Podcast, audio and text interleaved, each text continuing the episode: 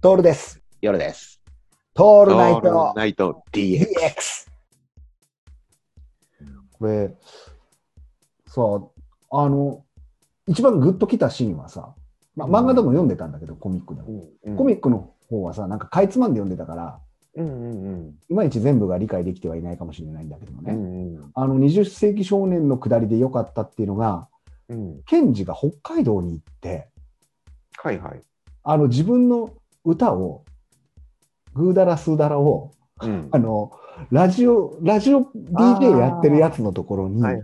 届けて、それが、こう、ラジオで流れるんだよね。うんうんうん。で、そうすると、こう、囲われた壁の中にいるような人たちに届くわけだよね。革命軍みたいなところに。はいはい。で、それを聞いて、みんなが立ち上がるっていう。うんうんうん。あれのくだりがすごくいいなと思って。うん。うん俺たちがやってるこのポッドキャストって完全にそれなのよ。そうだね。うん。リスナーが何千人といてとかじゃないのよ。うんうん。で、それ当たり前だなと思ったんだね、俺ね。うんうん。当たり前にそんなの何千人も求めてねえし、こっちも。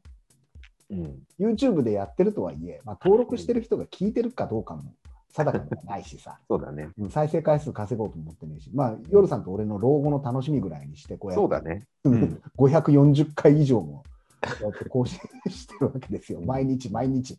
毎日毎日飽き飽きずにこの不法電波を発してるっていうくだりが、はいまさに20世紀少年のあのくだりに似てるなというか、うん今の時代と。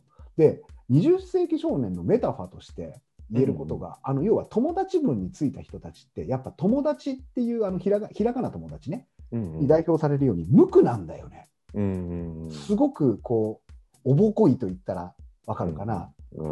純粋すぎちゃって、うん。うん、なんか、揶揄するところなんだけどもね、はいはいはい。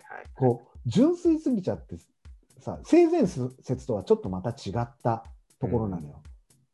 うんで、信じてる人たちがあっち側に入っていくわけじゃん。はいはい。要は、変な話、こう頑張れば夢は叶うみたいなね。うんうん、で、叶わなくてもみんなで助け合おうとか、うんうん。あと共感を得ようとか、やたら信頼関係を言うとか。危険危険な話になってきたぞ。そうなんですよ。いや、だからさ、俺たちがやってることって、本当、検事サイドのこと、まあ、検事サイドって言っちゃったら失礼なのかもしれないけど、うんうん。まあでもそうだよね。ね、うん。あのメタファーを使うと分かりやすくて、だから、いつか俺たちも万博会場に行って、ぐうたらすうだら歌おうね、夜さんね。うん。そうだね。うん。